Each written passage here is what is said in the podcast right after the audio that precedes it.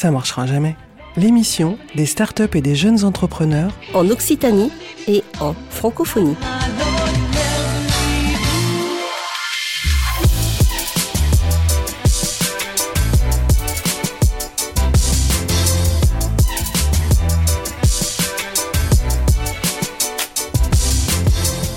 Bonjour à toutes, bonjour à tous. Ça marchera jamais, l'émission des startups et des jeunes entrepreneurs en Occitanie. Connaissez-vous le mythe du pays de Cocagne Un conte où une sorte de paradis terrestre offrirait à ses usagers le tout en abondance, le tout en localité et en partage, le tout en direct et de mano à mano, comme une version futuriste d'un concept millénaire.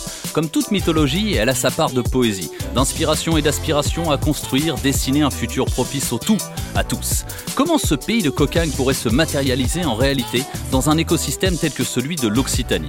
Par des entreprises d'avant-garde, tant en matière économique qu'écologique, en favorisant la recherche fondamentale et appliquée, de la thèse maîtrisée à l'étonnante sérendipité, en attirant les curieux comme les volontaires et en leur offrant le cadre nécessaire au déploiement en prodiguant des bases solides à l'innovation et à l'entrepreneuriat, comme un chantier pharaonique profitable à ses constructeurs plutôt qu'aux souverains. Mais un temple ne saurait subsister sans son entourage. Un écosystème qui se doit d'être riche pour vivre et faire vivre celui qui le nourrit. Force d'initiative rayonnante, ce pays de cocagne en devenir qu'est l'Occitanie, résistante aux coups de boutoir des capitales aseptisées, semble avoir déplacé la loupe d'Uderzo et Goscinny sur la carte de la Gaule, sacrément plus au sud, pour mieux cultiver sa personnalité. Qu'on se le dise, pour mettre Toulouse sur la carte du monde, tous les efforts sont nécessaires et les apports complémentaires. Et cela commence avec une cité des startups, plus proche de la robustesse d'une pyramide de Khéops sur laquelle veille un centaure légendaire qu'une cité de l'Atlantide engloutie par les flots. Non, loin de là. Cité des startups, épisode 1, générique, ouverture de la première scène, lancement de la première saison. Faites en sorte que cette série dure longtemps. Eh, ça marchera jamais. Vous l'avez bien compris, nous avons des invités. Et quels invités aujourd'hui? Bonjour Arnaud Tersikel.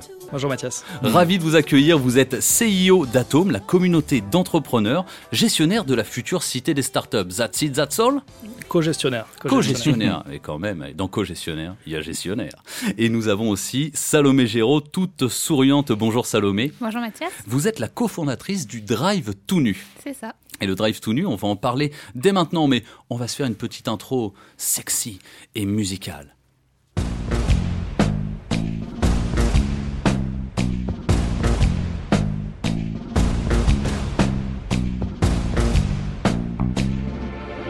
Déshabillez-moi, déshabillez-moi. Oui, mais pas tout de suite, pas trop vite. Sachez me convoiter, me désirer. Eh oui, Amanda Lear le dit si bien, déshabillez-moi. Salomé, euh, loin de moi l'idée d'être libidineux, mais le drive tout nu, c'est quoi en fait? Vous déshabillez qui exactement? Alors, pas nous déjà, ça c'est sûr. on déshabille les produits essentiellement. Le Drive to c'est le premier supermarché en drive zéro déchet qui a ouvert ses portes il y a un an au nord de Toulouse. Et chez nous, en fait, on peut faire l'intégralité de ses courses sur Internet. À l'exception, enfin, le fait, la différence avec un supermarché classique, c'est que tout est contenu uniquement dans des emballages réutilisables, donc dans des bocaux en verre et des sacs en toile. Donc l'idée, c'est de démocratiser et de faciliter l'accès à la consommation zéro déchet à travers un système de drive. Eh, ça fait seulement un an, mais le discours est ultra rodé. On essaye. Eh oui, je, crois que vous avez fondé euh, cette euh, start-up, cette société avec, euh, avec votre compagnon Salomé, c'est ça? Oui, c'est ça, avec Pierre, mon mari. Et pas tout nu non plus. Et pas tout nu non plus, oui. J'imagine qu'on doit vous faire la blague assez souvent, malheureusement. Oui, un petit peu, mais c'est pas grave. Alors, quelle a été, je dirais, la croissance peut-être exponentielle? Parce qu'on peut parler de success story à l'Occitane avec le Drive tout nu, lancé il y a seulement un an. Il y a eu un reportage brut qui a fait exploser le carnet de commandes, euh, malgré une lune de miel en cours de route, je crois. C'est vrai. Euh, on, est passé de, on est passé de quoi à quoi en un an? Alors en un an, on est passé bah, de nous deux tout seuls euh, avec notre huile de coude à une équipe de sept personnes aujourd'hui. Donc ça a bien grandi. Le Drive to Nu, c'est sept personnes. On a 1100 références de produits. Voilà, on a une, un peu plus de 100 producteurs, donc 90 producteurs locaux qui travaillent avec nous.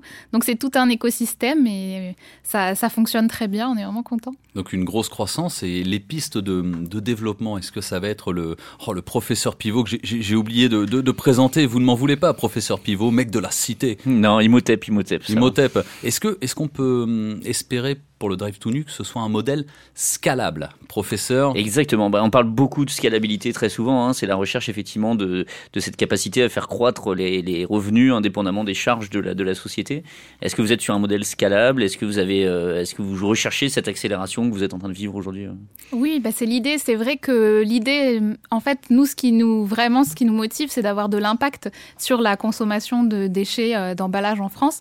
Donc l'idée, c'est de pouvoir le développer, d'amener les des, drives euh, zéro déchet qui sont des mhm. commerces de proximité partout en France. Donc on est en train de travailler sur un modèle euh, d'essaimage euh, et de développement. Donc c'est tout l'objet de notre année 2020, c'est à la fois d'ouvrir un deuxième puis un troisième drive to nu en périphérie toulousaine et en parallèle de commencer à préparer le développement national. Et oui, euh, professeur. Ouais, j'avais une autre question. Est-ce que le fait que les produits soient tout nus, est-ce que c'est euh, quelque chose qui, qui, facilite votre business, qu'augmente votre rentabilité, etc. Ou au contraire, c'est quand même aujourd'hui euh, plus compliqué de trouver des produits sans emballage quoi? Alors, trouver des produit sans emballage, c'est pas forcément compliqué. Ce qui est important, c'est d'arriver à convaincre en fait les producteurs de travailler et de supprimer l'emballage dès l'amont mhm. de la chaîne de distribution. Donc, euh, quand c'est des petits producteurs, bah, c'est assez simple, ils sont agiles. Euh, du coup, ils peuvent switcher en fait du, du contenant plastique à des contenants réutilisables, des seaux alimentaires qui refournissent, qui nous remettent dans le circuit à chaque fois qu'ils récupèrent. Après, quand c'est des plus gros producteurs, bah, ça demande un peu plus de force de frappe pour faire bouger, mais on est très motivés. Alors, en tant que conduite entrepreneur j'aimerais bien avoir votre avis sur, euh, vous avez le choix entre un producteur local qui va pas faire du tout nu, qui va faire de l'emballé, et un producteur un petit peu plus loin, donc il va y avoir de, la, logistique, peut-être de la pollution, mais qui va être très partisan du concept et qui va vous amener euh, des denrées justement qui correspondent au drive tout nu. Qu'est-ce que vous allez choisir? Est-ce qu'un entrepreneur, il doit à tout prix faire du tout local ou du tout tout nu? Alors ben, la vérité, elle est un petit peu au milieu finalement. L'idée pour nous, effectivement, c'est de proposer. Notre promesse, c'est qu'à minima 60% de nos produits soient issus d'un périmètre de 100 km, de moins de 100 km autour de notre point de vente. Donc euh, on va toujours privilégier le local dès qu'on le peut, en essayant, comme j'expliquais, du coup, de faire changer les producteurs en amont dans leur pratique, de les convaincre. Et quand les producteurs voient qu'il y a un débouché, et c'est ce qu'on peut apporter aujourd'hui, ben ça fonctionne très bien. Finalement, ils sont aussi motivés pour euh, changer leur pratique. C'est comme ça que notamment on a réussi à réintroduire, par exemple, du lait en bouteille en verre en Occitanie, en France, alors qu'il n'y en avait plus du tout, on n'en trouvait plus du tout. Euh, après, il y a certains produits qui de toute façon ne poussent pas en Occitanie, le thé, le café, on n'en a pas ici.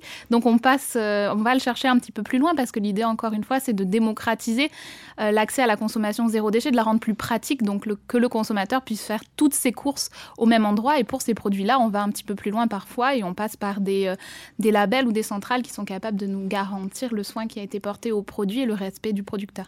Pour les auditeurs qui nous écoutent, euh, c'est toujours le, le, fait d'enclencher ce cercle vertueux. Euh, vous parliez de bocaux en verre. Si je viens en drive tout nu, il faut que je vienne avec mes propres bocaux ou est-ce que vous les fournissez? Comment je peux m'inscrire justement dans cette logique euh, zéro déchet avec le drive tout nu? Alors l'idée c'est que ce soit le plus simple possible. Donc en fait, euh, c'est pas la peine de venir avec ces bocaux. Nous, on les met à disposition. Quand vous passez commande directement sur le site internet et nous, on prépare toute la commande en vous mettant à disposition les bocaux. Euh, par contre, il existe, quand vous venez récupérer la commande, une incitation à nous ramener les bocaux de la fois précédente. Euh, nous, on donne des bons d'achat en échange et on s'occupe de les laver et de les remettre dans le circuit. Voilà, l'idée, c'est que ce soit entièrement circulaire et actuellement, on récupère environ 1800 à 2000 bocaux par semaine, ce qui représente à peu près 80% de ce qu'on met dans le circuit. Ah oui, donc on part d'une plateforme numérique de commande et on arrive à créer d'autres métiers qui sont des métiers plutôt de la logistique. Vous aviez anticipé ça C'était dans le, dans le business plan? Euh, c'était dans le business plan, oui. Alors après, effectivement, il y a beaucoup de logistique et on s'est euh, un petit peu fait dépasser au départ, hein, forcément, parce que on n'avait pas prévu une croissance aussi rapide. Donc, euh, quand notamment la vidéo brute dont tu parlais tout à l'heure, Mathias, est sortie, qui a fait 12 millions de vues sur les, sur les réseaux sociaux, ben, on n'avait pas assez de bocaux, on n'avait pas assez de fournisseurs pour nous donner des produits, on n'avait pas assez de personnes avec nous pour remplir les bocaux. Enfin voilà, c'était un. C'est bien, c'est des problématiques innommables. c'est ce qu'on appelle des problématiques de riches. tout à fait. Il oui. vaut mieux avoir des problématiques de riches que de pauvres. C'était des bons problèmes, mais effectivement, ça demande une sacrée logistique à réinventer. Et la gestion de la croissance peut être aussi un facteur d'échec. Je ne sais pas si Arnaud euh, euh, peut, euh, comment dire, appuyer euh, ça. On va peut-être en parler après sur euh, les startups d'Atome, dont nombre de succès euh, ont, ont- ont- comment dire, ont cru, ont cru. Du verbe croître, c'est ça. Mais oui, de la croissance. Mais vous avez su quand même encaisser cette montée en charge. On a essayé, alors au départ, on a compensé par beaucoup d'huile de coude, pas beaucoup de sommeil et beaucoup d'aide autour de nous. Et aujourd'hui, ça commence à bien se stabiliser. On commence à avoir un modèle qui est rodé. On a une super équipe qui fonctionne très bien à Moselle, donc on est, on est ravis. Où est-ce qu'on vous retrouve sur euh, Internet, Salomé, avec le Drive tout nu? Alors sur euh, ledrivetonu.com tout simplement et donc on a euh, le drive de Moselle et on a également un point retrait à Ramonville tous les jeudis après-midi au parc technologique du Canal. Ok. Avec Drive tout nu, il n'y a pas des problèmes de référencement, euh, des petites surprises sur Google? Alors on en a eu un peu au début puis grâce à toute la super presse qu'on a eue, euh, c'est on a réussi à, se- à remonter dans la dans la liste. Merci les médias. Alors vous restez avec nous, euh, Salomé. On va passer à Arnaud Tersiquel. On va parler atome et cité des startups. Mais avant ça, parlons chantier et confrontation de deux univers. Ce ne sont pas les Romains qui ont construit les pyramides. Des trucs pointus là Et le Sphinx? Et la tour de Pharos C'est quoi? De la gnognotte? Oui, enfin ça date pas d'hier. Hein. Que ce soit hier ou aujourd'hui, mon peuple est le plus grand de tous les peuples Dis donc, ton peuple, ton peuple, t'es quand même grec au départ, alors comme égyptienne de souche, j'ai vu mieux, excuse-moi. Mais je peux te prouver n'importe quand, ô César, que mon peuple égyptien a gardé tout son génie. Ah oui Et comment en dessinant des bonhommes de face? Non En te faisant construire un palais, par exemple. Franchement, c'est bon, en palais, j'ai tout ce qu'il faut à Rome. Eh bien, tu en auras un autre ici. En Rome, c'est pas construite en un jour. La verrait quand cette merveille? Dans trois siècles? Dans trois mois. Trois mois. Trois mois Trois mois, mais ça va arriver vite la cité des startups, Arnaud Tersiquel. C'est- ça le tempo, le délai? Neuf mois. Neuf, mois, euh, bon, trois fois trois, C'est un va. accouchement. C'est un, ah, c'est un bon accouchement. Et on a aussi euh, Salomé qui, qui- qui est enceinte autour de nous, donc on, on reste dans la thématique. Alors cette cité des startups, euh, Arnaud, pouvez-vous euh, nous, nous en dire plus? Quel est ce projet pharaonique hein, euh, La métaphore filée est assez évidente. hein, Cléopâtre euh, et les Égyptiens pour être l'Occitanie face aux Romains, les GAFAM ou l'écosystème européen, euh, ennemis, amis. Qu'est-ce que c'est ce, ce chantier pharaonique de la cité des startups? C'est un chantier immobilier d'abord. Euh, C'est un chantier entre 12 et 13 000 mètres carrés. euh, mené par la région Occitanie, euh, qui a décidé qu'il manquait un chaînon euh, dans la chaîne de valeur pour créer de la valeur pour toutes les entreprises d'un écosystème, d'un environnement économique et puis d'une région. Et donc, ils ont lancé ce, ce projet pharaonique de créer un lieu destiné à l'innovation de toutes les entreprises, entre 12 et 13 000 mètres carrés, et qui ouvrira donc début euh, 2020. Pour les auditeurs, euh, 13 000 mètres carrés, ça peut accueillir combien de personnes? Parce que Peut-être les gens n'arrivent pas à se projeter. 13 000, Euh, un, un par mètre carré, monsieur. C'est 1500 personnes euh, en continu avec beaucoup de services euh, intégrés dedans. Ça va d'un restaurant, un lieu de réception euh, pour 1000 personnes, mais aussi un amphithéâtre pour 200 personnes, des espaces de travail pour 300 personnes, etc. etc. Alors voyageons dans le, le futur. Je passe des grandes portes de la cité des startups. Qu'est-ce que je vais retrouver? Qu'est-ce qu'il va y avoir en haut, en l'air, à droite, à gauche? Faites-nous un petit peu voyager. On fait un effort euh, isométrique, mental. Donc c'est un bâtiment déjà constitué de trois halles, euh, à la mesure un peu de Station F à Paris. Euh, on va retrouver donc des halles qui ont été construites en 1917 par la TECOR euh, pour construire des avions à l'origine. On rentre dans une, une halle centrale euh, qui est toute vitrée en façade, tout de verre et de métal, et ensuite débouchée sur une zone de palmiers, une palmeraie.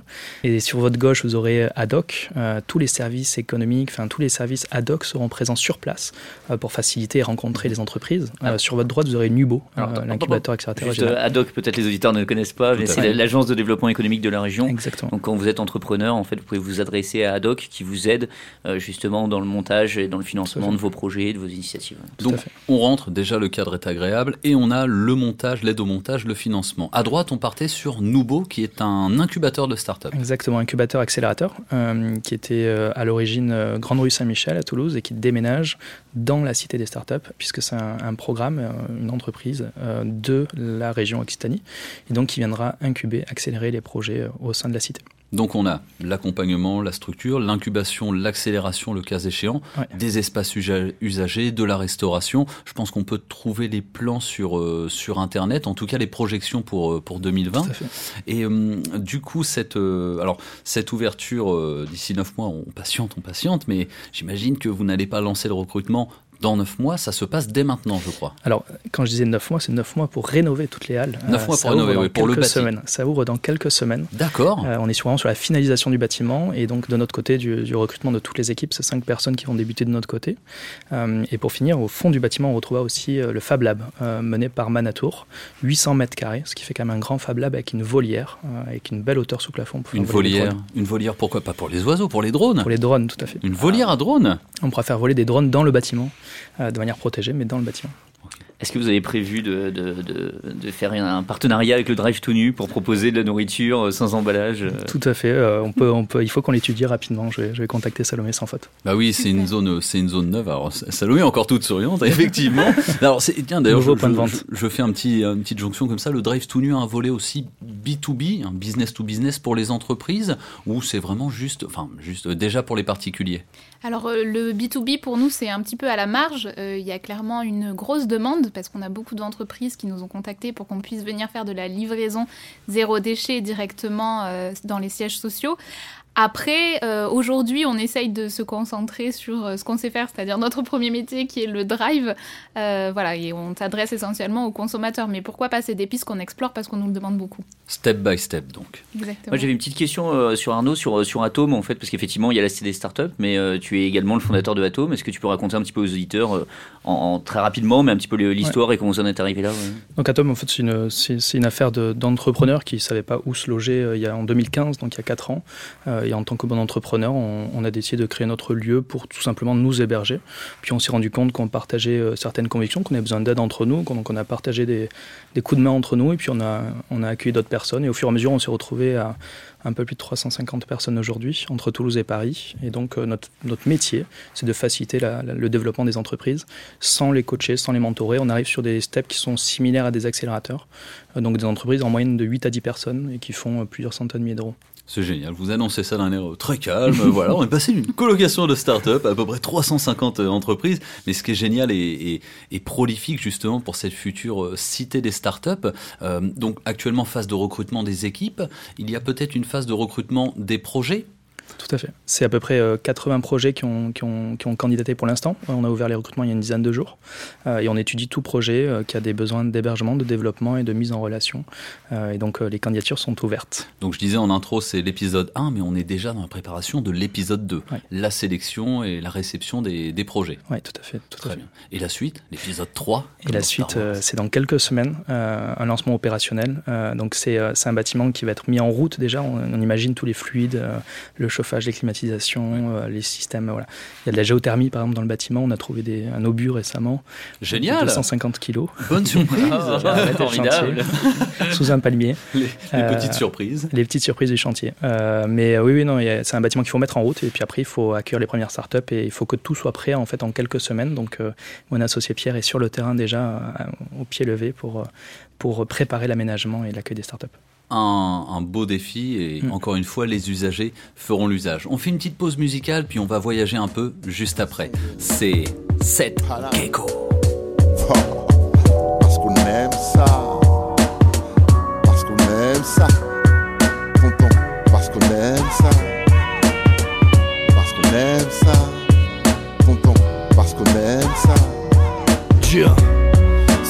Rap de Titi parisien. Et niveau texte on est les best en fausse modestie. Regarde-moi bien dans les yeux quand je te serre la main Avant que mon chasse ne se mette en mode escrime Ça c'est du rap de Titi parisien À l'écriture trop riche pour ces pauvres d'esprit. Ouais trop de cuites de biture Je la vie des piqûres Sans garrot ni piqûre. Yeah Titi parisien pas gros minet Robinet qui verse direct du whisky pur Gros bonnet grosse pointure avec un schlass à la ceinture comme un Tunisien. Gominé à l'huile de friture. J'aime Paris, ces tristes figures Les braquages en ombre, les fuites en voiture, les démarrages en trombe C'est pour les frères à l'ombre qui tournent à la santé. Gringo, les meufs en terrasse qui tournent à la San Pellegrino. C'est pour les 7K de la Scré. Vous êtes toujours sur Ça marchera jamais, l'émission des startups et des jeunes entrepreneurs en Occitanie. Toujours accompagné de Salomé Géraud, cofondatrice du Drive Tout Nu, et d'Arnaud Tersiquel, CEO d'Atome. On va voyager un petit peu, professeur. Eh oui, je vous fais voyager, je vous emmène euh, effectivement en Côte d'Ivoire, où on va euh, discuter et échanger avec Sarah Tidou, euh, qui est une influenceuse qui est très euh, connectée à tout l'écosystème justement euh, ivoirien et qui va nous parler notamment de son projet Imousso, euh, qui est assez atypique. Bonjour, euh, je salue tous les habitants de Toulouse et voilà. Comment tu t'appelles et que fait euh, ta start-up C'est Sarah Tidou. Alors ma startup se nomme Akissi. C'est une marketplace pour les femmes commerçantes du secteur informel. Également une application de gestion comptable pour les femmes du secteur informel qui est basée en fait sur un système de commande vocale et qui permet aux femmes de gérer leur comptabilité tout simplement. Voilà. Alors pour les auditeurs qui ne sont pas familiers avec le secteur informel, est-ce que tu peux nous en parler un petit peu? Alors le secteur informel ici en Afrique représente à peu près entre 35 et 40% du PIB de nos États. Alors euh, c'est en fait euh, c'est du commerce mais qui n'est pas formalisé donc euh, où il n'y a aucun document euh, administratif et tout, il n'y a pas de registre de commerce voilà. Donc c'est un peu en griffe effectuer du commerce dans l'illégalité voilà. Très bien. Alors c'est un, très beau défi euh, effectivement de vouloir euh, euh, révolutionner ce métier-là. Au niveau des, usages du numérique, tu penses justement que peut-être ma question est stupide, mais que tes, futurs utilisateurs ont justement les, outils digitaux pour pouvoir utiliser ta solution? Oui, alors ma solution, puisqu'il- puisque ma solution repose sur un système de commande vocale, en fait, même une femme qui est analphabète, qui ne comprend pas, elle peut simplement dire euh, dans la langue dans laquelle elle parle, dans son dialecte, combien est-ce qu'elle a vendu, combien est-ce qu'elle a acheté, euh, qu'est-ce qu'elle a fait euh, comme bénéfice à la fin de la journée. Et nous, après, nous travaillons toutes ces informations-là pour sortir des données comptables. Super, formidable. Et est-ce qu'ils vont pas avoir peur de, mettre leurs données sur une plateforme, peut-être de, de, trahir le fait qu'ils soient informels, etc. Alors, euh, c'est plutôt avantageux pour eux, en fait, parce que déjà, ça permet de les aider, parce que beaucoup d'entre euh, d'entre elles, les femmes commerçantes, vont auprès des microfinances pour pouvoir solliciter du crédit, mais le fait qu'elles ne soient pas structurées, elles n'arrivent pas à obtenir euh, du financement et elles, elles ressortent vraiment frustrées, elles ont un mauvais un, un- un mau- un mauvais aperçu, un mauvais jugement qu'elles se font des microfinances existantes, alors qu'en fait c'est juste un problème de structuration de leur activité. Voilà. Super. Qu'est-ce que tu penses de l'écosystème euh, startup euh, d'Abidjan et de Côte d'Ivoire en général? Je sais que tu es très impliqué, que tu connais un petit peu toute l'Afrique de l'Ouest. Alors en Côte d'Ivoire, euh, c'est vraiment très dynamique. euh, Beaucoup de startups, beaucoup d'acteurs qui évoluent dans le domaine euh, de l'innovation et tout. Et en fait, on retrouve un peu toute euh, toute cette euh, cette comment je vois, cette dynamique en fait on, on retrouve cette dynamique dans dans à peu près tous les pays hein, de l'Afrique de l'Ouest Euh, le Sénégal quand même a, a essayé de aller plus loin plus loin que certains pays mais euh, quand même en Afrique de l'Ouest c'est quelque chose qui est très dynamique. Et même en Afrique euh, en Afrique centrale et un peu partout à travers l'Afrique euh, on rencontre quand même cette dynamique là voilà.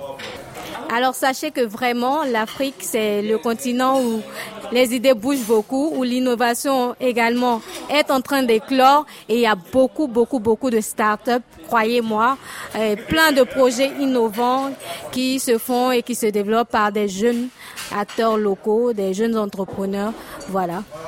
Tu, es dans un écosystème, tu es dans un incubateur, dans une structure? Oui, euh, je suis dans, dans un incubateur en ce moment.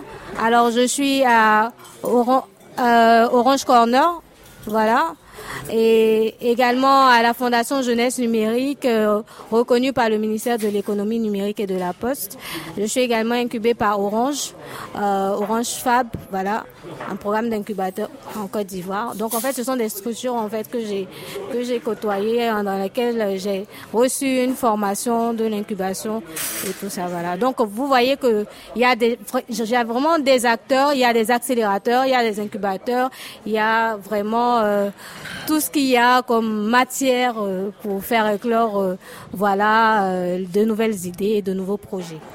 Sarah Tidou, fondatrice de la start-up Akissi, renommée Imousso. Imousso depuis, ouais, tout à que fait. vous pouvez aller euh, consulter I-M-O-U-2-S-O. Alors, la fin de cette interview euh, n'était pas euh, innocente puisque Sarah nous parlait justement de l'accompagnement euh, par le Orange Fab, donc un, un corpo. Est-ce que c'est des acteurs qu'on va retrouver à la Cité des startups, notamment, ou est-ce que c'est vraiment un lieu avec euh, entrepreneurs? Est-ce est-ce que c'est prévu pour? Alors notre, notre volonté en tout cas, c'est c'est de créer euh, vraiment une, euh, une zone de, frottement euh, entre des acteurs entreprises euh, et des acteurs plus jeunes startups, on va Oui, dire, oui, tout à fait, euh, qui restent des entreprises elles- elles-mêmes. Euh, on n'a pas vocation à accueillir des programmes euh, d'incubation ou d'accélération autres que Nubo, euh, mais tout simplement en fait de placer ces entreprises-là en, en position d'aider, de collaborer ou juste d'apprendre elles-mêmes.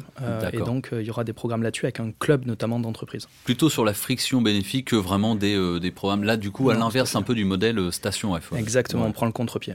Et moi j'ai une question, est-ce que vous êtes prêt à accueillir aussi demain des startups qui, euh, bah, comme la sienne, euh, travailleraient sur la structuration d'un marché informel euh, en France?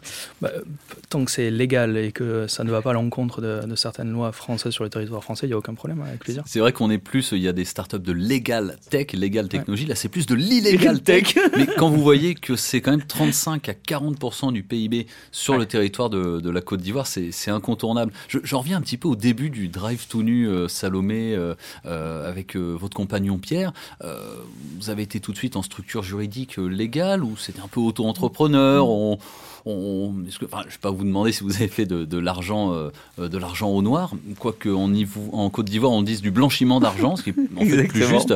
Mais euh, bon, au, au début, euh, c'est un petit peu balbutiant, on n'est pas toujours dans la légalité. Est-ce que vous vous reconnaissez un peu dans ce, ce témoignage? Bah, là où on se reconnaît, c'est dans la débrouille quoi, du départ, La ça c'est sûr. Après, euh, nous, on, a mont- on avait monté une micro-entreprise, en fait, tout simplement pour démarrer, parce que ça avait l'avantage d'être très simple, d'être rapide et d'avoir voilà, un effet immédiat. Du coup, on a transformé après la micro-entreprise en SAS euh, ESUS, donc euh, c'est le- l'agrément de l'économie sociale et solidaire.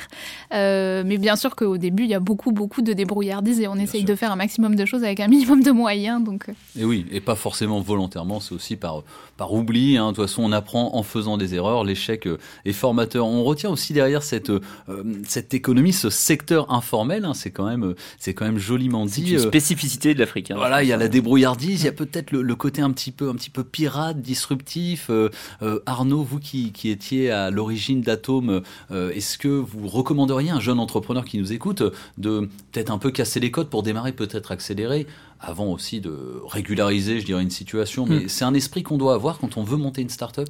Je pense que l'esprit avant tout, c'est euh, c'est c'est de vendre, euh, de créer de la valeur, puis d'embaucher, créer des emplois. Euh, Au-delà de ça, après, il faut respecter certaines, certains éléments de financement, de structuration juridique ou autre, mais c'est des, c'est des conséquences. Euh, et souvent, on, on peut avoir des entrepreneurs qui, mettent euh, à l'inverse d'abord une structuration juridique et après qui vont se battre pour euh, essayer de vendre leurs produits. Alors que le mieux, euh, c'est de commencer tout petit, faire et ensuite structurer.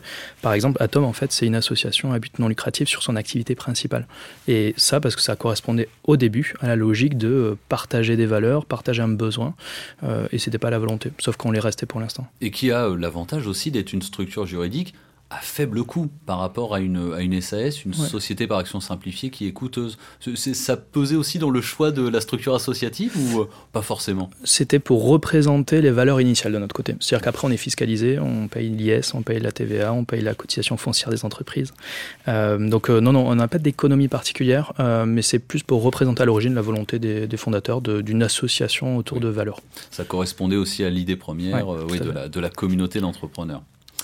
Professeur, je vous vois me faire de, de petits signes. Non, c'était pour faire un, un- un petit euh, clin d'œil parce que je vois devant vous euh, une, une statue et peut-être que les auditeurs ne- n'imaginent pas ce que c'est. Oh, Mais en fait, c'est ma petite statue de, de Luffy euh, que, que, que des startups m'ont offert, mais on n'est pas là pour parler de moi. On est plutôt là pour parler de vous. Où est-ce qu'on peut retrouver vos actualités Salomé sur le Drive tout nu? Drive-tout-nu.fr, allez. non, point .com. Ah drivetonu.com, on a aussi une page Facebook, une page Instagram et on a une newsletter également où on envoie toutes nos actualités régulièrement. Et des podcasts, non? Et également des podcasts qu'on a euh, fait, qu'on a monté l'année dernière avec euh, les étudiants de Digital Campus. Donc sur microtonu.fr, vous pouvez Yes. retrouver euh, euh, des épisodes de podcast où on parle d'entrepreneuriat social, on parle de zéro déchet, on parle d'inspiration à changer le monde. C'est très chouette. Arnaud, Atome sur le net, quelle est l'adresse et la cité des startups? Où est-ce qu'on se rend? C'est atom-startup.fr euh, et puis sur les réseaux sociaux euh, atom at.home et puis euh, sur la sur la, le site de la région ou les réseaux sociaux de la région, de toute façon, il va y avoir des actualités qui vont être lancées. Affaire à suivre. On espère vraiment vous revoir au micro dans 9 mois quand le bébé sera sorti. Merci, Merci, à toutes et à tous. C'était Ça marchera jamais, une émission préparée par moi-même et professeur Pivot, mon chéri, technique et réalisation François Berchenko et Laurent Codoul. Et on remercie les partenaires de l'émission l'Université fédérale, le Catalyseur, l'association La Mêlée, Digital Campus et le Quai des Savoirs. Cette émission est dédicacée à Pascal Boiron qui nous a quittés trop tôt. Merci, restez innovants, prenez soin de vos proches.